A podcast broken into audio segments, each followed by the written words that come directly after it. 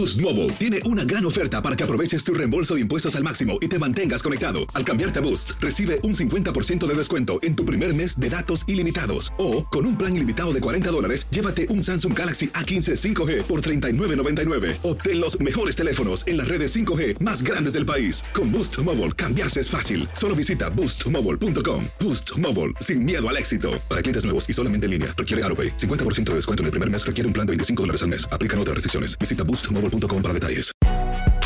Si no sabes que el Spicy McCrispy tiene Spicy Pepper Sauce en el pan de arriba y en el pan de abajo, ¿qué sabes tú de la vida? Para, pa, pa, pa. Ahorra más en JCPenney, más tu oportunidad de conocer a Shaquille O'Neal. Este sábado 4 de mayo todos ganan durante la entrega de cupones de 10, 50 o hasta 100 dólares, solo en la tienda mientras duren. De 11 a.m. a 1 p.m., los miembros de JCPenney Rewards tendrán una oportunidad exclusiva de encestar para conocer a Shaq. Habla con un asociado en la tienda o visita jcp.com y conoce más sobre la jugada. JCPenney, vale la pena. Cupón válido el 4 de mayo en selección de estilos. Entrega de cupones solo en la tienda para mayores de 18 años. Sick of being upsold at gyms? My guy, you're currently a base member. For $90 more, I can upgrade you to our Shred membership. For 130 more, you'll be a Swole member. And for just $300 more, you'll reach Sweat Platinum. At Planet Fitness, you'll get energy without the upsell. Never pushy, always free fitness training and equipment for every workout. It's fitness that fits your budget. Join Planet Fitness for just $1 down and $10 a month. Cancel anytime. Deal ends Friday, May 10th. See Home Club for details. Enigma sin resolver es un podcast para mayores de edad. Algunos escuchas pueden encontrar el contenido del programa ofensivo. Recomendamos la discreción de la escucha, especialmente para menores de edad.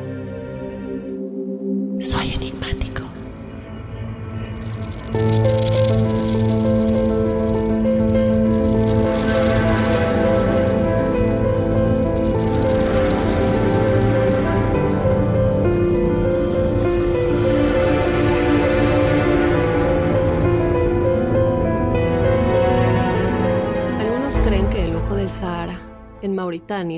Guarda secretos que durante mucho tiempo imaginamos que eran ciertos.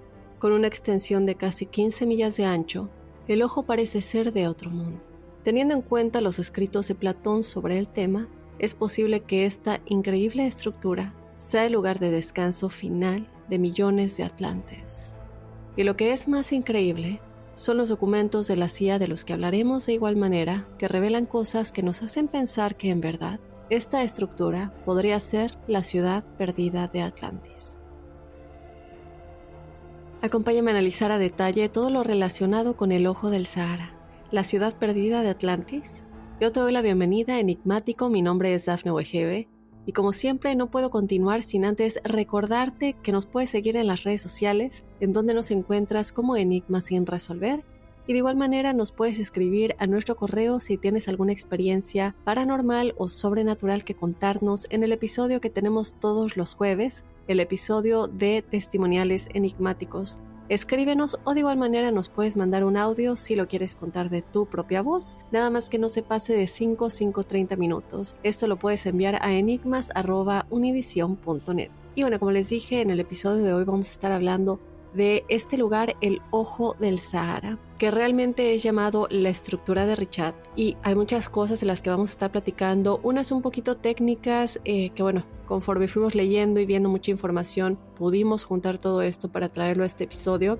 Como les dije, igual vamos a estar hablando de algunos documentos de la CIA y lo que esto podría significar, al igual que todo lo que hay en el ojo del Sahara, su estructura, su forma y lo que nos puede hacer pensar que este es el lugar en donde vivió la ciudad de Atlantis.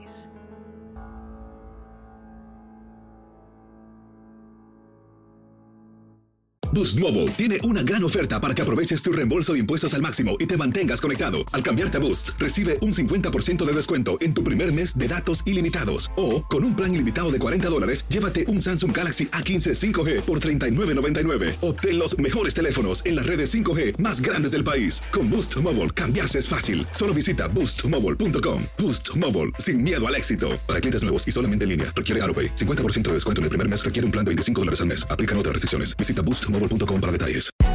Hay gente a la que le encanta el McCrispy Y hay gente que nunca ha probado el McCrispy. Pero todavía no conocemos a nadie que lo haya probado y no le guste. Para pa pa pa. Hola, buenos días, mi pana. Buenos días, bienvenido a Sherwin Williams. ¡Ey! ¿Qué onda, compadre?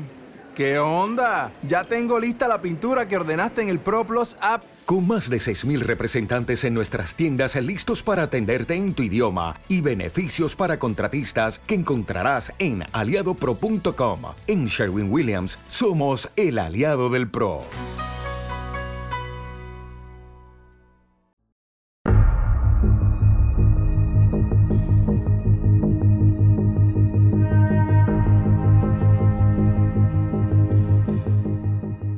Enigmáticos, vamos ya a empezar de lleno. Yo los invito a que ya agarren su café o su agua, sus palomitas, lo que ustedes prefieran, porque este va a ser un episodio muy, muy interesante. Y como les dije hace un momento en la bienvenida, hay un lugar extraño en el remoto desierto del Sahara Occidental llamado la estructura de Richard. Y si nunca antes has oído o visto este lugar, en este episodio vamos a adentrarnos a todo lo que hay detrás de ello. Algunas personas se refieren a este lugar como el ojo del Sahara o el ojo de África. Y realmente es que cuando lo vemos eh, desde imágenes satelitales o imágenes que vienen del espacio, no es difícil entender por qué se le llama de esta manera. Es decir, enigmáticos, realmente parece un ojo. En este momento únicamente vayan a Google y pongan el ojo del Sahara y se van a dar cuenta que realmente parece un ojo. Ahora, desde ahorita y por la forma que ustedes van a ver cuando lo busquen en Google, se van a poder dar cuenta de que tiene la forma de la ciudad perdida de Atlántida. Pero no podemos llegar a una conclusión únicamente con eso.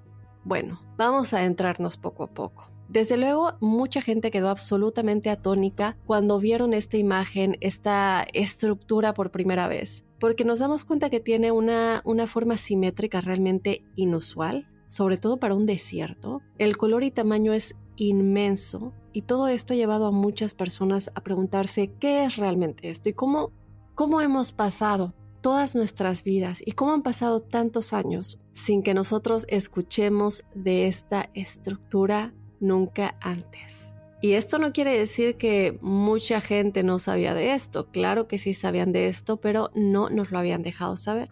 Yo lo que quiero anotar aquí es que realmente la fascinación de este lugar va mucho más allá de su intrigante forma y como diseño, ¿no? Por decirlo de alguna manera, porque existen demasiadas similitudes notables entre esta estructura de Richard o el Ojo del Sahara, y la descripción de Platón de la legendaria ciudad antigua perdida de la Atlántida. Y estas similitudes enigmáticos son realmente sorprendentes que todo esto de eh, la Atlántida y el Ojo del Sahara realmente de una manera muy rápida se convirtió en uno de los temas más discutidos y debatidos que involucran a las antiguas civilizaciones humanas perdidas. Y de todo esto ustedes a lo mejor ya escucharon mucha información, a lo mejor han visto uno que otro artículo y desde luego hay mucha gente que sigue pensando que esta ciudad eh, salió de la fantasía. Pero yo quiero que se queden porque también en algún momento vamos a analizar esto, que además no solamente viene de Platón. Pero bueno, no me voy a adelantar. Ahora otra cosa que les quiero eh, comentar enigmáticos es que lo que más le impresiona a muchos es el hecho de que si este lugar realmente es el área en el que la ciudad de Atlántida, este reino de la Atlántida, alguna vez existió, ha estado realmente frente a nuestras narices todo este tiempo, ha estado escondiéndose a simple vista en este remoto y desolado desierto del Sahara durante miles de años. Ahora, un hecho poco conocido es que los verdaderos orígenes de la historia de la Atlántida y alguna vez tuvimos un episodio de la Atlántida, ya tiene mucho tiempo, entonces vamos como a revisar alguna de la información. Uno de los hechos poco conocidos es que todo esto proviene de los antiguos egipcios, por eso les decía que no solo es Platón, ya que los antiguos egipcios habían tallado en piedra que ellos eran sobrevivientes de la Atlántida. Y si ustedes se han dedicado a investigar la historia de la Atlántida y de dónde empezaron a salir las primeras historias que Platón escuchó y que de ahí escribió todo lo de la Atlántida,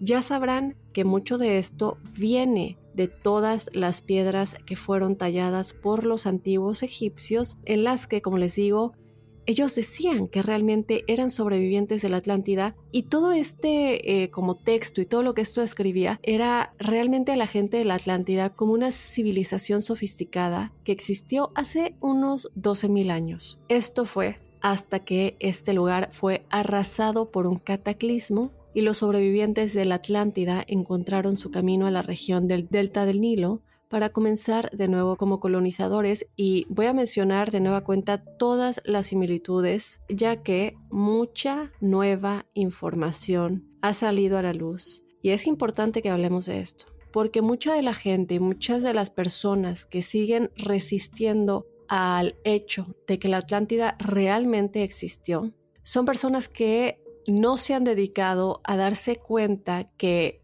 la información que está allá afuera, la información que mucha gente no quiere divulgar, ahí está. Lo que pasa es que es como un escéptico que no quiere creer en lo paranormal. No importa las pruebas que le muestres, no van a creer en lo paranormal. Y esto a mí me parece algo parecido. Para enigmáticos, el interés en el ojo del Sahara no se limita únicamente a los curiosos del Internet o a teorías que parecen realmente descabelladas, por lo menos descabelladas para muchos, porque también como les dije ah, en la bienvenida del episodio, resulta que la CIA también ha tenido un gran interés en este lugar y se remonta a décadas atrás. Les quiero contar que hay documentos desclasificados de la CIA sobre el ojo del Sahara. Y bueno, hemos abordado muchos documentos que eh, ya a día de hoy son desclasificados de la CIA en el episodio de Marilyn Monroe, realmente por qué, por qué falleció, en el episodio de Hitler, si realmente murió o vivió, y bueno, en muchos otros eh, episodios que hemos hablado. Y lo volvemos a abordar, volvemos a abordar a la CIA porque estos documentos eh, que ustedes pueden encontrar porque son desclasificados son muy interesantes porque aunque no hay nada en estos documentos que específicamente hable de la Atlántida, la mencione o a las civilizaciones antiguas perdidas. Lo que sucede con estos archivos es que cuando, eh, y ustedes lo, lo pueden ver si lo buscan, se van a dar cuenta que hay una parte de texto en la que se explica lo que vamos a platicar el día de hoy, pero después todo está tapado no se puede ver el resto de la hoja, de hecho una hoja y media está completamente tapada, solamente nos dejan ver el primer párrafo y eso es lo que está desclasificado. Entonces sí, sacan un documento y lo desclasifican, muy conveniente porque entonces lo voy a redactar y no te voy a mostrar la información que es realmente importante. Y esto realmente nos va a hacer pensar eh, conforme vayamos avanzando. Pero ¿por qué eh, también llegamos a esta conclusión? Bueno, resulta enigmáticos que en 1967 la CIA llevó a cabo una misión secreta en la que envió aviones militares para realizar vigilancia encubierta y experimentos científicos en aproximadamente una docena de sitios diferentes de todo el mundo para estudiar anomalías geomagnéticas. Y todo esto también lo hemos hablado muchas veces de varios lugares en la Tierra que tienen estas anomalías. Y de los pocos lugares en el mundo que eligieron estudiar en esta misión ultra secreta, de la que muchos no sabían sino hasta hace poco, estaba el misterioso ojo del Sahara o esta estructura de Richat. Y es interesante que hayan escogido este lugar porque, como dije, el propósito declarado de estudiar estos sitios era para identificar específicamente anomalías geomagnéticas lo hemos platicado igual en otros episodios, pero el campo geomagnético de la Tierra es realmente lo que nos protege de la eh, inmensidad o, vacío del espacio. Esto permite que realmente como que estemos a salvo, ¿no? Porque nuestro planeta puede viajar a través del cosmos, todo mientras estamos protegidos del vacío del espacio. Y se podría decir como si nos imagináramos una burbuja, estamos realmente viviendo cómodamente y seguros dentro de este escudo aparentemente invisible, ahora que esta misión secreta se desclasifica, ¿cuáles fueron realmente los resultados de esta misión en los experimentos científicos? Porque bueno, se está desclasificando y creo que ya sería momento de que sepamos realmente qué es lo que descubrieron. Bueno, Obviamente no lo sabemos debido a que esa parte todavía está clasificada y en los documentos que como les dije sí se desclasificaron está redactado, está tapado. Y lamentablemente no hay nada que nos diga algo sobre los hallazgos de este estudio científico, ni tampoco nos dice qué partes exactamente de esto está relacionado con anomalías geomagnéticas, lo cual es completamente extraño si se considera que eh, esto ya tiene mucho tiempo. Este, este estudio, estas investigaciones fueron en 1967 y todavía no llegamos a saber eh, cuáles fueron los resultados de estas investigaciones, de estos estudios, cuáles fueron los hallazgos. Muchas investigaciones que ha realizado la CIA eh, se mantienen clasificadas. Normalmente los documentos se desclasifican después de determinado número de años. Es muy raro que todavía no sepamos qué es lo que encontraron. Y sobre todo es muy raro que, como les dije, únicamente lo quiero recalcar, perdón que lo repita, pero lo que se me hace más raro de todo esto es que sí hay documentos desclasificados que podemos ver, pero que cuál es el punto de verlos si solamente estamos viendo un párrafo y lo demás está completamente tapado. Aquí realmente está lo que es solo el comienzo, de donde las cosas comienzan a ponerse raras, enigmáticos. De hecho, esa es probablemente la parte menos interesante de toda esta historia o todo este enigma y también de estos archivos desclasificados los cuales voy, voy a abordar un poquito más a fondo más adelante porque hay más con respecto a la CIA. Pero antes de hablar de lo siguiente, quiero que revisemos algunas de las notables similitudes entre el Ojo del Sahara y la historia de la Atlántida para que podamos realmente apreciar cuán interesante y bizarro es todo esto, porque de nueva cuenta Recordemos que hay mucha gente que va a decir, bueno, pero no es posible porque está en el desierto, no es posible por muchas cosas, pero espérenme tantito porque vamos a ir tocando en cada uno de esos puntos y por qué sí puede que sea en donde vivió la Atlántida alguna vez. Vamos a regresar un poquito al origen de la Atlántida, porque el origen de esta se origina desde, como les dije, los antiguos egipcios quienes describieron este imperio llamado Atlántida, que constaba de 10 reinos, y la capital de la Atlántida estaba en una isla que constaba de tres anillos, tres anillos de agua enigmáticos, y si ahorita ya se tomaron la molestia de buscar el ojo del Sahara en internet, se van a dar cuenta que son tres anillos y dos de tierra. Y por supuesto, como les dije, si ya lo vieron, esto coincide precisamente con ese detalle, específico de tres anillos de agua y dos de tierra.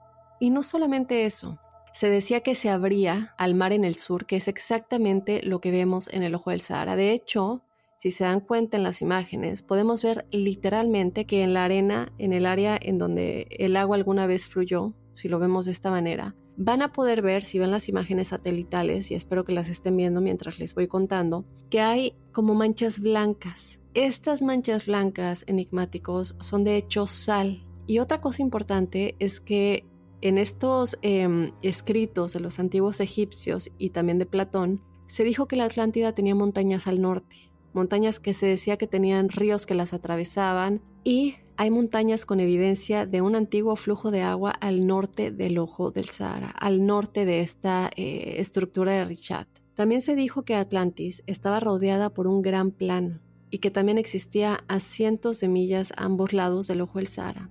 Ahora, otra similitud sorprendente es que se decía que la Atlántida consistía de piedras de color negro, rojo y blanco. Y esto me parece increíble y muy muy interesante porque cuando vemos todas las piedras de ese color en y alrededor de la región del ojo del Sahara, lo van a poder ver de nueva cuenta con una pequeña búsqueda, nos damos cuenta que están ahí. Y otra cosa importante que están en estos escritos en todas estas, em, bueno, lo que mucha gente dice son mitos o leyendas de la Atlántida, también se dice que había una gran cantidad de elefantes. Y sí, es verdad, porque los elefantes han vivido durante miles de años en esa región. De hecho, hay una parte rupestre que representa elefantes no muy lejos del ojo del Sahara enigmáticos y también se decía que Atlantis tenía una gran cantidad de frutas y verduras exóticas. Y ustedes pensarán, bueno, entonces aquí está lo que es imposible porque estamos hablando del desierto. Bueno, esto hace el argumento realmente interesante y lo que muchas personas debaten, que no puede ser porque está en el desierto del Sahara y sabemos que la Atlántida tenía una gran cantidad de frutas y verduras exóticas. Pues les comento enigmáticos que hoy día ya sabemos que el desierto del Sahara no existía sino hasta hace unos 11.600 años atrás, donde pasó de verde a desierto en prácticamente un instante. Pero muchas personas no saben todo esto. Muchas personas no son conscientes que el increíble desierto del Sahara había sido anteriormente un paraíso tropical verde y exuberante, de igual manera que se describe a la Atlántida. Otra cosa que nos dicen los escritos de la Atlántida es que estaba formado por lagos y ríos de agua dulce más grandes que los que jamás se hayan visto en cualquier parte de la Tierra, lo que por supuesto apoyaría que la región del Sahara Occidental tendría frutas y verduras de crecimiento natural, pero algo importante es que independientemente de la supuesta vegetación que ya no existe en esta región, se decía que la Atlántida tenía una gran cantidad de metales, incluidos el hierro, el cobre y el oro. Bueno, les platiqué un poco del área principal en donde se encuentra el Ojo del Sahara, Mauritania. Bueno, pues resulta que las exportaciones más comunes de Mauritania incluyen el hierro, el cobre y el oro, porque es uno de los lugares en la Tierra que más tiene abundancia de estos metales. Pero las similitudes entre la Atlántida y el Ojo del Sahara no terminan aquí. Y esto es algo que nos debe interesar demasiado porque de verdad, ¿cuántos años, cuántos años enigmáticos no se ha pensado que la Atlántida está debajo del mar o que tal vez no existe? Se ha buscado por todas partes, se ha teorizado en qué partes podría estar y por qué podría estar en esas partes. Incluso se ha dicho que se la tragó el Triángulo de las Bermudas y bueno, muchísimas cosas. Y también entre muchas otras personas que dicen recordar su vida en la Atlántida. Ya habrán escuchado que la Atlántida fue creada por Poseidón. Y aquí vamos a empezar a pensar, bueno, ya se escucha como fantasía, por favor espérenme, eh, ténganme paciencia. Y si no creen, está bien, tómenlo como una historia interesante. Nada más tomen en cuenta que hay muchos descubrimientos alrededor de todo esto. Entonces, bueno, se dice que fue creada por el dios Poseidón. Este dios, Poseidón, tuvo 10 hijos que provenían de 5 pares de varones y cada uno de estos diez niños sería individualmente gobernante de los diez reinos que componían el imperio de la Atlántida.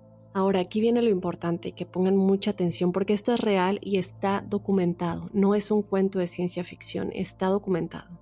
Cada uno de estos niños, como les digo, sería individualmente gobernante de los diez reinos que componían el imperio de la Atlántida y el primogénito gobernaría la capital y su nombre, el nombre del primogénito, era Atlas.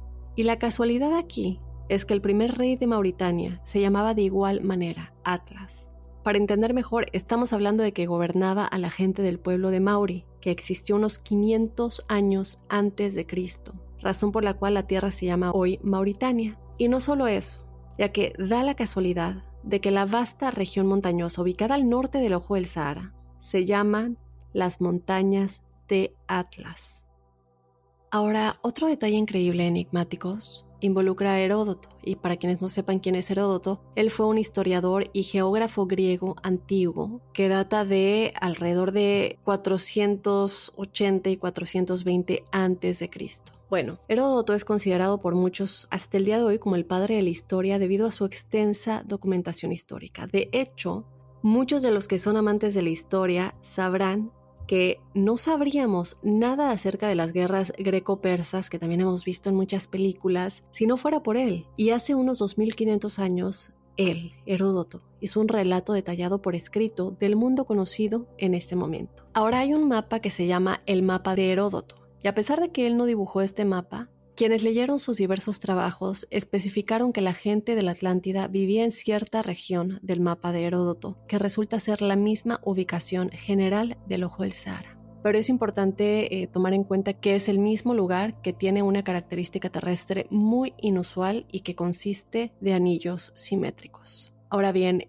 todas estas similitudes son bastante notables, sin embargo, eso no prueba necesariamente que este sea el lugar de larga vida de la Atlántida. De hecho, y como les dije desde un principio, y seguramente hay algunos escuchando, hay muchos contraargumentos diferentes sobre por qué no puede ser este el sitio en donde vivió la Atlántida. Y para los que no crean que ni siquiera existió, todavía más. Y vamos a discutir todo esto a detalle, pero quiero que toquemos primero un poquito más acerca de los archivos desclasificados de la CIA acerca del Ojo del Sahara. Como les mencioné hace un momento, estos archivos no decían nada sobre la Atlántida o las civilizaciones antiguas perdidas, ni tampoco incluían los resultados del estudio científico de las anomalías geomagnéticas, lo cual, bueno, es demasiado extraño, enigmáticos, considerando nuevamente que han pasado ya más de 50 años y todavía no se nos permite saber qué es lo que encontraron. Es decir, las investigaciones no han continuado hoy día, ya tienen los resultados.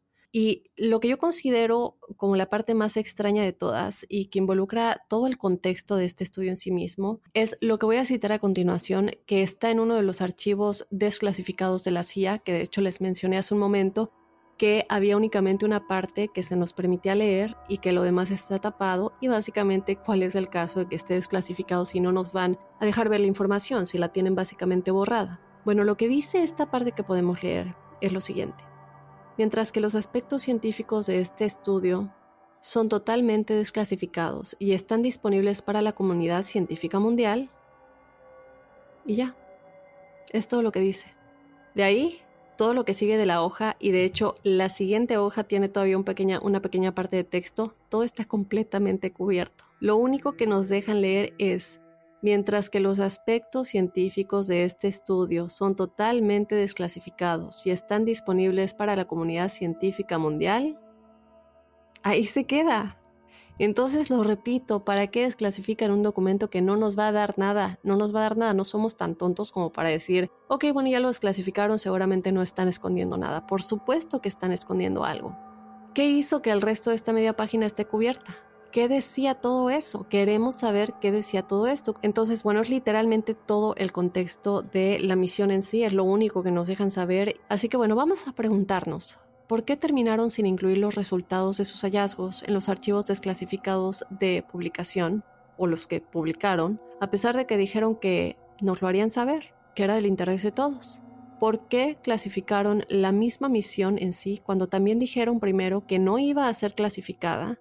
Y por último, ¿por qué esta porción gigante de esta hoja y un poco de la que sigue, como les dije, está redactada de los archivos desclasificados. Si son desclasificados, ¿no deberíamos poder ver lo que dice? Entonces, bueno, enigmáticos, como dije al comienzo, eso es extrañamente interesante. Pero quiero em, dejar un poquito algo muy claro, es que yo no estoy diciendo que estos archivos tengan información acerca de la Atlántida, porque realmente no lo mencionan en, bueno, en lo poquito que nos dejan ver, pero al mismo tiempo creo que nos debería parecer un poquito interesante y nos debería poner a pensar que no nos lo dejan ver y sobre todo que hicieron los estudios, porque los estudios era para ver estas anomalías y muchas personas que se han adentrado a estos científicos se han dado cuenta que la Atlántida tenía propiedades geológicas. Y muchas personas que se han dedicado a, leer todos estos escritos de los antiguos egipcios y de Platón, se decía que este lugar realmente tenía propiedades geológicas especiales. Por ejemplo, se decía que eh, la isla central del Capitolio tenía dos manantiales de agua dulce,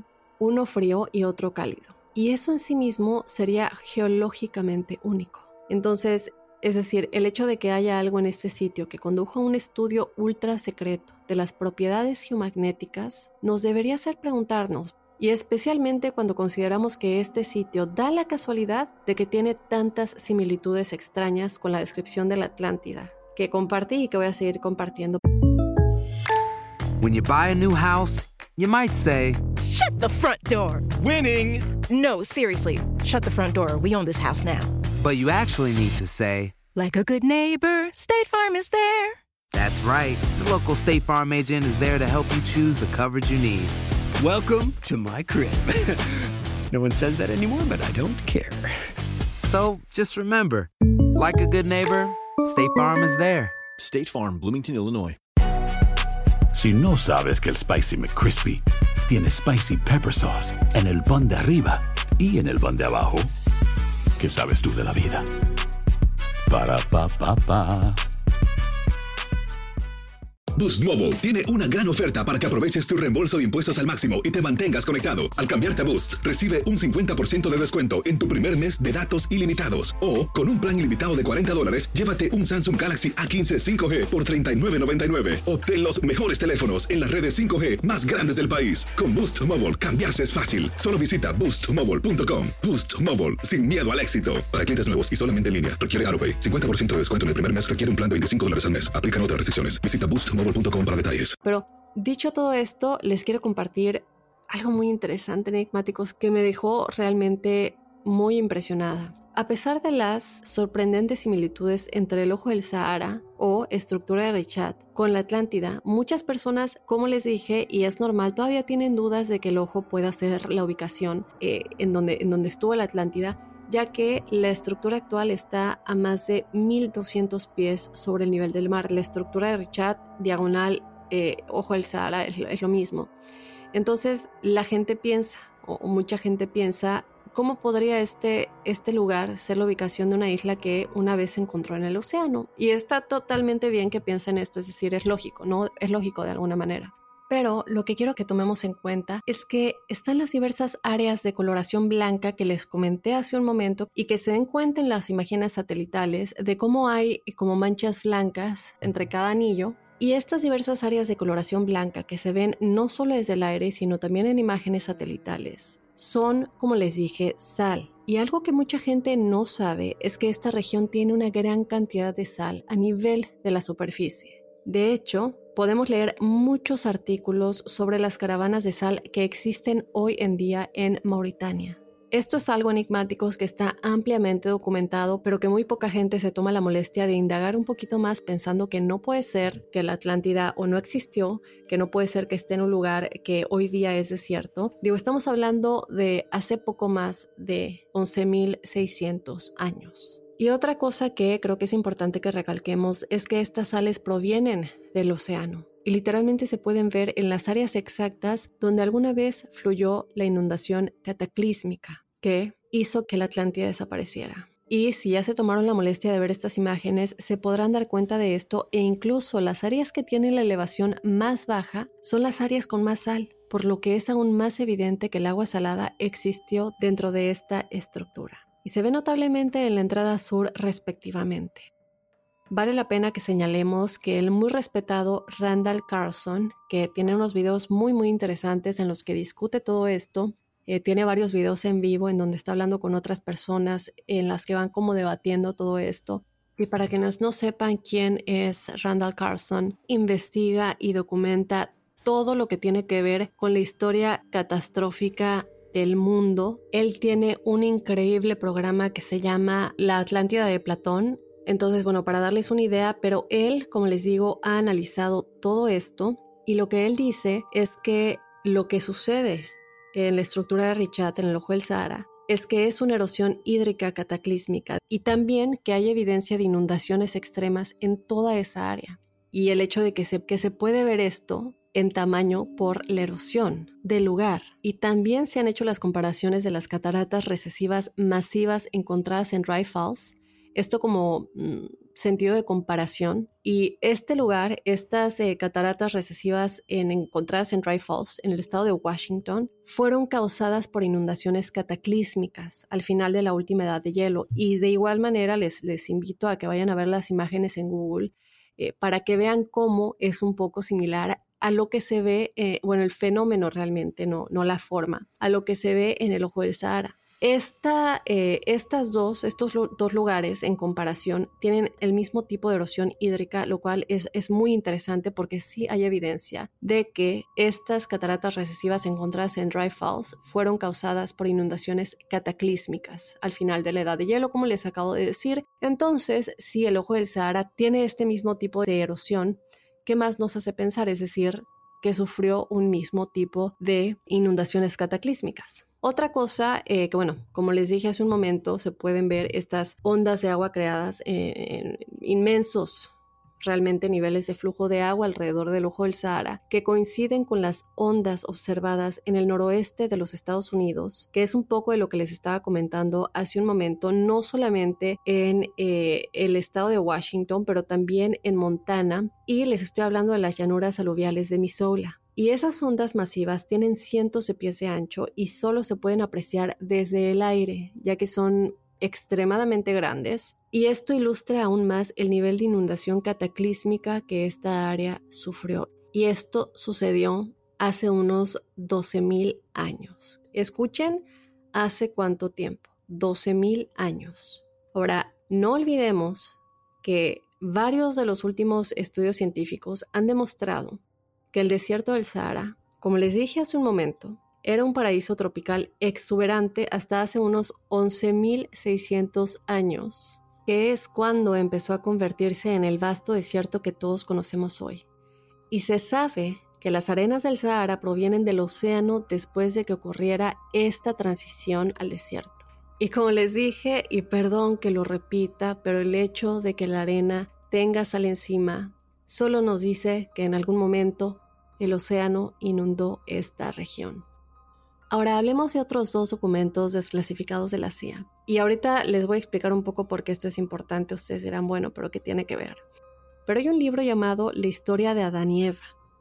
Este libro se discutió en una reunión secreta de la CIA hace unos 50 años. Ahora acuérdense que la misión en el área de la estructura de Richard comenzó hace 55 años aproximadamente. Y este libro en sí, eh, el libro que les estoy comentando, la historia de Adán y Eva, obviamente no, eh, no fue clasificado por la CIA, pero la razón por la cual este libro fue discutido en esta reunión secreta de la CIA todavía es confidencial. No nos han dicho por qué esta reunión fue secreta, qué es lo que se discutió. Pero entonces nos tenemos que ir a qué es lo que dice el libro. Bueno, el autor de este libro, Sean Thomas, describió eventos que ocurren rutinariamente en la Tierra que causan niveles bíblicos de inundaciones oceánicas en continentes enteros. Y lo importante aquí es que la fecha que se indica en este libro es de hace 11.600 años. Espero que ya estén haciendo la conexión, si pusieron atención a lo que dije antes y si no, le van a tener que regresar enigmáticos porque he estado atando cabos poco a poco y todo esto se va conectando. Lo quiero repetir, este libro fue discutido en una reunión secreta de la CIA. Sabemos lo que dice el libro, no sabemos lo que se discutió en la reunión, pero entonces nos tenemos que ir a lo que dice el libro, que es que existen eventos que ocurren rutinariamente en la Tierra que causan niveles bíblicos de inundaciones oceánicas en continentes enteros. Y lo que dice más específicamente es que la fecha que se indica para estas inundaciones es de hace 11.000 600 años. O sea, justamente el número de años que acabamos de discutir con respecto a la Atlántida. ¿Cuáles son las posibilidades de esto? ¿Cuáles son las posibilidades de que todo esto de lo que hemos estado hablando sea una casualidad? Estamos hablando de que en la misma fecha que describió la inundación continental, tenemos el desierto del Sahara, que parece haber sido borrado por una inundación de tamaño continental de igual manera. Entonces creo que cada vez es más claro que existe una conexión con lo que vamos viendo en el ojo del Sahara y que también la CIA sabe mucho, que como siempre no nos han dejado saber. Y eso no es todo lo que, lo que podemos hablar de sobre todo esto enigmáticos, ya que también es la misma fecha en que se dice que la Atlántida fue destruida cuando Solón fue a Egipto. Y bueno, antes de, irme muy a fondo, para quienes no sepan quién fue Solón, él era un estadista ateniense, legislador constitucional y poeta. Él es normalmente recordado por sus esfuerzos por legislar contra el declive político, económico y moral de la Atenas arcaica. Entonces, bueno, para darles el contexto de quién es Solón, entonces, eh, como les digo, cuando Solón fue a Egipto en el año 600 a.C., se le dijo que la Atlántida había sido destruida precisamente 9000 años antes. Entonces, bueno, 600 antes de Cristo es hace, si nos vamos un poco a los alrededores, 600 hace 2600 años y luego agreguemos los 9000 años encima de esto y equivale precisamente a los 11600 años de los que hemos estado hablando. Sabemos que es demasiado preciso para hacer una coincidencia. No solamente ya juntar toda la información, cada una de estas cosas, son demasiado específicas para ser una coincidencia. Y yo creo que estos son argumentos importantes para darnos cuenta que la Atlántida realmente existió y que si eso no es lo suficiente abrumador, veamos algo interesante. La fecha de 11.600 años es también el mismo momento exacto de la catástrofe climática Younger Dryas que ocurrió hace 11.600 años. Esta catástrofe climática está documentada. Y todo esto, esta catástrofe, instigó lo que se conoce como pulso de agua de deshielo, 1B, que es cuando hubo un aumento repentino y rápido de la temperatura global, niveles del mar al final de la última edad de hielo. Y de nuevo, hace 11.600 años. Vemos eh, el ojo del Sahara, vemos la ubicación y, y regresemos un poco a lo que la gente dice de que la ubicación, exactamente en donde está, no puede ser que sea la Atlántida. Entonces, bueno, dado que actualmente se encuentra a más de 1200 pies sobre el nivel del mar, es uno de los argumentos más fuertes que los escépticos hacen. Y sobre todo también que no es una isla, como se creía que era la Atlántida, y que tampoco hay restos de estructuras destruidas ahí, es decir, los arqueólogos han buscado y buscado y no se ha encontrado absolutamente nada.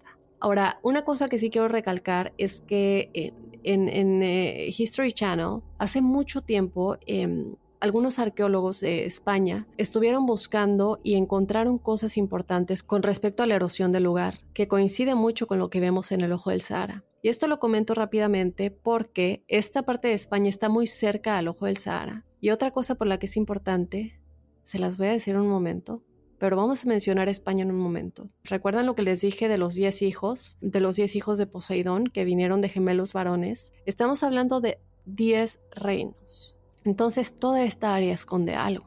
Pero lo que les estaba diciendo es que se encuentra este argumento, ¿no? De que no es una isla, de que el día de hoy el ojo del Sahara se encuentra a más de 1200 pies sobre el nivel del mar y que no hay restos de estructuras destruidas aquí. Entonces, ¿cómo es posible que esta sea la ubicación de la Atlántida? Vamos a explicar esto eh, con muchas de las eh, teorías que se han puesto ahí afuera, de muchas de las explicaciones científicas que se han dado. Es evidente que la región del noroeste de África se ha levantado y la sal existente sigue ahí. El océano efectivamente la cubrió, pero es curioso cómo la gente afirma que el ojo del Sahara no podría haber estado a nivel del mar y que nunca mencionaron la sal existente en toda el área, incluyendo dentro del ojo del Sahara. Se puede ver, ahí está, y la gente ha ido, de hecho todavía hay mucha gente que ha ido al lugar y la prueban, o sea, por ser sal, se muestra en estas imágenes satelitales, pero no es algo que se menciona, no es algo que se dice. Y bueno, cuando consideramos que toda la región es conocida por su actividad volcánica, incluidas las diversas cadenas de islas frente a la costa occidental de África, y la enorme cadena montañosa del Atlas al norte que les comenté eh, casi al principio del episodio, y el hecho mismo de que la estructura del ojo del Sahara en sí misma se considera el resultado de la actividad volcánica repetida, ya que se ha demostrado que se levantó y colapsó varias veces, creando así la estructura de anillo que vemos hoy. Y quiero que pongamos un ejemplo de, de por qué podemos ver, por todo lo que digo, se ve en documentos y estudios científicos de cómo esto es exactamente lo que hace la actividad volcánica, que levanta el suelo en su área circundante. Y quiero que pongamos el ejemplo del volcán Paricutín de México. Algunos de ustedes sabrán que el 20 de febrero de 1943 este volcán repetidamente comenzó a desarrollarse en el campo de un agricultor y que el cono se elevó a casi 450 metros desde su base tan solo en el primer año enigmáticos, por lo que el hecho de que el ojo del Sahara esté a menos de 1300 pies sobre el nivel del mar hace completamente factible que se haya levantado en el transcurso de unos 12.000 años. Incluso cuando no sabemos qué pasó con el norte de África hace unos 11.000 o 12.000 años, evidentemente, ni tampoco sabemos lo que pasó ahí en los 10.000 años transcurridos desde entonces. Pero el hecho mismo de que la arena esté ahí y la sal esté encima de esta arena, exactamente en estas ranuras de los anillos, que es donde estaba el mar, lo dice todo. Y otra cosa que se dice es también lo de, bueno, si la Atlántida estaba aquí, ¿en dónde están los artefactos y los restos de los edificios que tenían esta gran tecnología y que eran tan grandes y tan majestuosos y maravillosos? Bueno, eh, vamos a tener en cuenta que las inundaciones masivas despojaron toda la cama rocosa. Hablemos claro, toda la cama rocosa fue eh, cubierta o destruida y por tanto todo lo que se habría construido encima de esa cama rocosa también habría sido destruido. De hecho, de nueva cuenta, eh, vamos a hablar un poquito de lo que dice Randall Carson, porque él explica que hubo inundaciones extremas y erosión fluvial sobre la meseta que en última instancia habrían sido responsables de exponer el núcleo de esta estructura única que habría sido enterrada debajo. Es decir, cuántos cientos, si no es que miles de pies de roca madre a la vez. Claramente, eh, si ocurrió una inundación eh, lo suficientemente fuerte como para cubrir la cama rocosa, no solamente, es decir, todo lo que esté encima de igual manera va a ser cubierto, destruido. Entonces, quiero que aclaremos un poquito de esto porque aquí entra un poco lo que se dice de los descubrimientos arqueológicos y cómo es posible que no se ha encontrado nada. Entonces, creo que ya tenemos que irnos más allá y a ver la base de las cosas en vez de pensar en cómo no se han encontrado artefactos arqueológicos. Y si estamos hablando de eliminar cientos y posiblemente incluso miles de pies de cama rocosa, no quedaría ninguna estructura por encontrar. De hecho, habría sido arrastrado hacia el Océano Atlántico que cae en picado a profundidades que superan los 11.000 pies o más de 3.400 metros. Pero aparte de todo esto, aquí hay otro, otro punto bastante interesante que debemos hacer. La gente dice que el área del Ojo del Sahara no es una isla, como les había dicho, y dado que no está ubicada al oeste de las columnas de Hércules o el estrecho de Gibraltar, no podría ser la ubicación de la Atlántida. Sin embargo, aquí les va lo que les había dicho de España. Tengamos en cuenta que el imperio de la Atlántida estaba compuesto por 10 reinos, como les dije hace un momento, lo tengo que repetir porque son cosas que se me vienen a la cabeza de nueva cuenta, se los dije hace un momento, se los repito. Por ejemplo, eh, les dije que el, que el primogénito y el gobernante de la capital era Atlas y él era quien iba a gobernar este reino. Pero Gades fue el segundo nacido, nació después de Atlas. Y casualmente, hay una región en el sur de España, a las afueras del estrecho de Gibraltar, que tuvo exactamente el mismo nombre. Ustedes lo pueden ver en mapas, si buscan Gades en España lo van a encontrar. Y yo les dije hace un momento, esto fue hace muchos años cuando muchos de estos descubrimientos todavía no se habían hecho. Este documental de History Channel lo vi posiblemente hace unos cinco años, y conforme veo toda esta información se me viene a la cabeza. Arqueólogos investigando toda esta área, exactamente esta área de España, encontraron y asumieron por todos sus descubrimientos que la Atlántida o partes de esta región también se encontraban en esta área. Entonces, si todo fue destruido al mismo tiempo, si todas estas regiones y reinos fueron destruidos por este gran cataclismo, ¿qué casualidad puede haber de que hayan habido descubrimientos en esa misma área de España que lo que estamos viendo en el ojo del Sahara o la estructura de Richard. ¿Cuáles son las probabilidades? Bueno, pues como les acabo de decir, creo que, no sé, ustedes déjenme saber, pero me parece un poco y no solamente a mí, muchas personas piensan que toda esta región era el área en donde se encontraban los 10 reinos de la Atlántida. Y si este es el caso, las ubicaciones de los otros nueve reinos seguramente estarían dentro de esta región.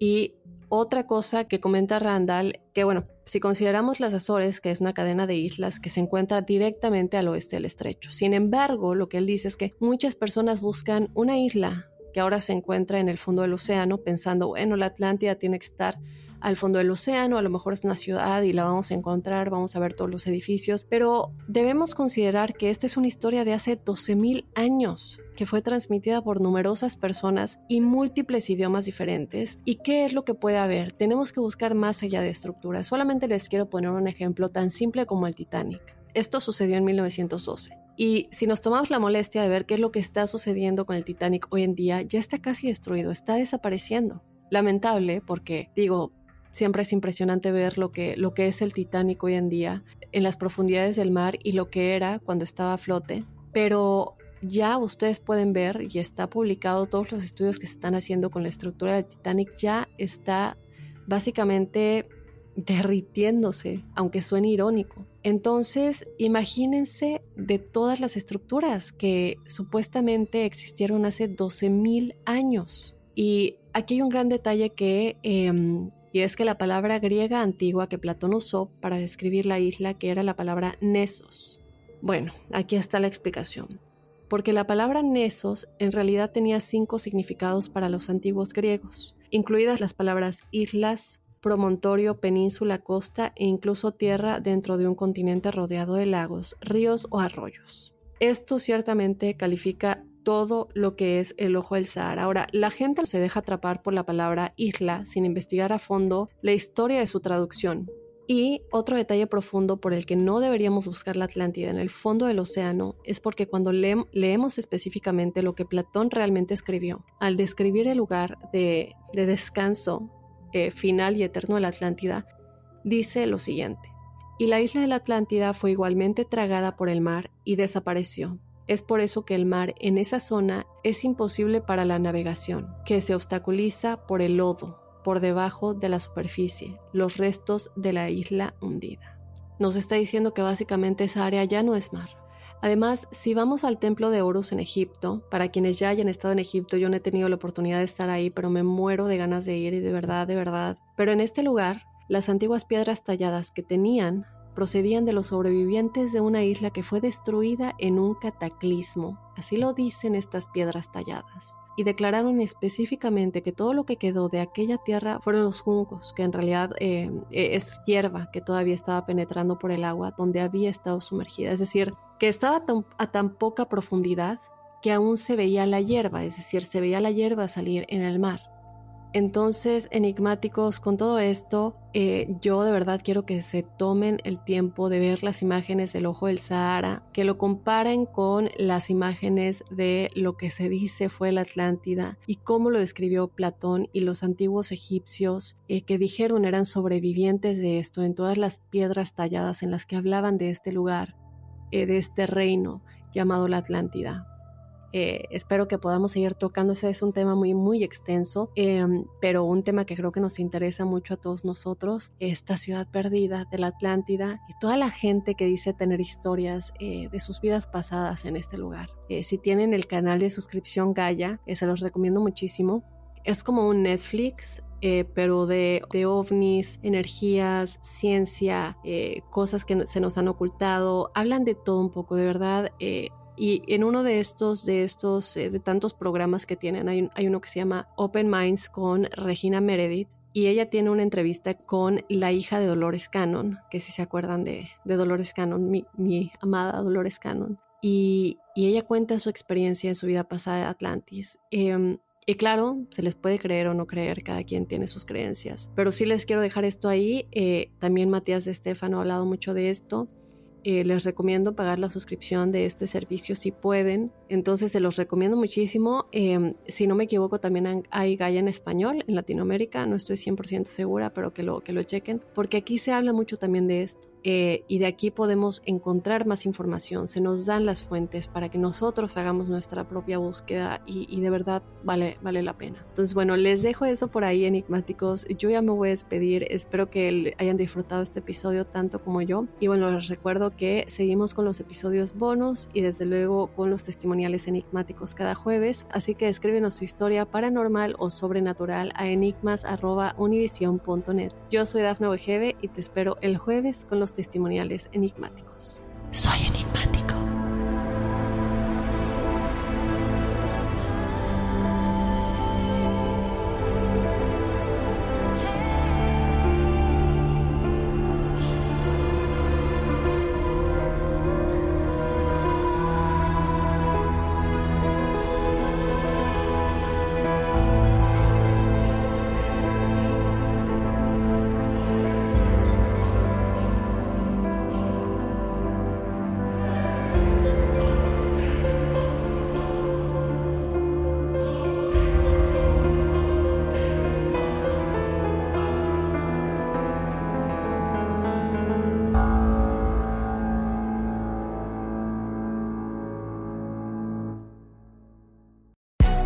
Hay gente a la que le encanta el McCrispy y hay gente que nunca ha probado el McCrispy. Pero todavía no conocemos a nadie que lo haya probado y no le guste. Para pa pa pa. Boost Mobile tiene una gran oferta para que aproveches tu reembolso de impuestos al máximo y te mantengas conectado. Al cambiarte a Boost, recibe un 50% de descuento en tu primer mes de datos ilimitados. O, con un plan ilimitado de 40 dólares, llévate un Samsung Galaxy A15 5G por $39.99. Obtén los mejores teléfonos en las redes 5G más grandes del país. Con Boost Mobile, cambiarse es fácil. Solo visita boostmobile.com. Boost Mobile, sin miedo al éxito. Para clientes nuevos y solamente en línea, requiere AroPay. 50% de descuento en el primer mes requiere un plan de 25 dólares al mes. Aplican otras restricciones. Visita boostmobile.com para detalles. Hola, buenos días, mi pana. Buenos días, bienvenido a Sherwin Williams. ¡Ey! ¿Qué onda, compadre? ¿Qué onda? Ya tengo lista la pintura que ordenaste en el ProPlus app. Con más de 6.000 representantes en nuestras tiendas listos para atenderte en tu idioma y beneficios para contratistas que encontrarás en aliadopro.com. En Sherwin Williams somos el aliado del PRO.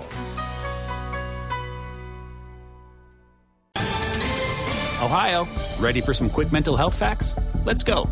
Nearly 2 million Ohioans live with a mental health condition.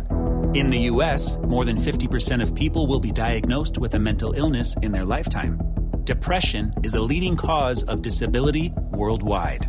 So, why are some of us still stigmatizing people living with a mental health condition when we know all of this? Let's listen to the facts and beat the stigma. Ohio, challenge what you know about mental health at beatthestigma.org.